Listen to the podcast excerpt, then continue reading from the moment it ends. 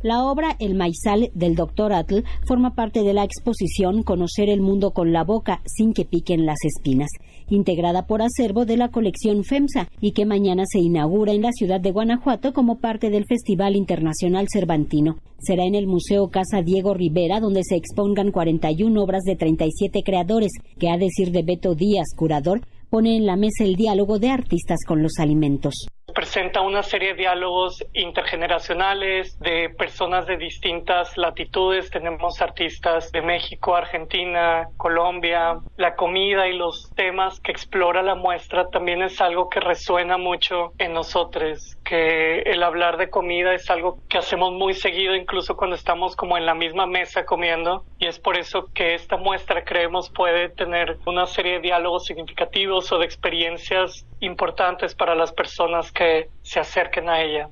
Al menos 13 obras forman parte de la colección FEMSA y en toda la muestra se toma como punto de partida la comida para descubrir más de cerca el mundo en que vivimos a lo largo de tres tiempos. Conocer el mundo con la boca sin que piquen las espinas celebra los 45 años de la colección y los 10 de participar en el Festival Internacional Cervantino. En conferencia, la también curadora Dea López destacó la relación con la comida justamente el hablar del alimento creo que conlleva no solo llevarse el alimento a la boca, sino más bien como, sí, como un entendimiento más abstracto, qué puede conllevar, ¿no? De qué forma nos alimentamos, a quiénes alimentamos, cómo compartimos, de dónde vienen todas estas cosas que nos llevamos a la boca. Creo que eso fue un poco como el trazar el mapa de interés de cómo se lleva a cabo esta exhibición. Artistas reconocidos como el Dr. Atl, Manuel Álvarez Bravo, Remedios Varo y creadores como Vika Pacheco Ana Gallardo, Dulce Chacón, entre otros, dan cuenta de su concepción con los alimentos. Tenemos algunos puntos principales dentro de esta exhibición. Está la idea de territorio, el alimento y su vinculación con el territorio y su vinculación con nosotros, que en esta parte lo dividimos un poco como entre nos y otros, como lo común, lo no común, y a partir de esto se va desenvolviendo todo este mapa que tiene que ver con la tierra como un espacio común, eh, la tierra que se siembra, de dónde viene el alimento, el cuerpo como un espacio para el ritual,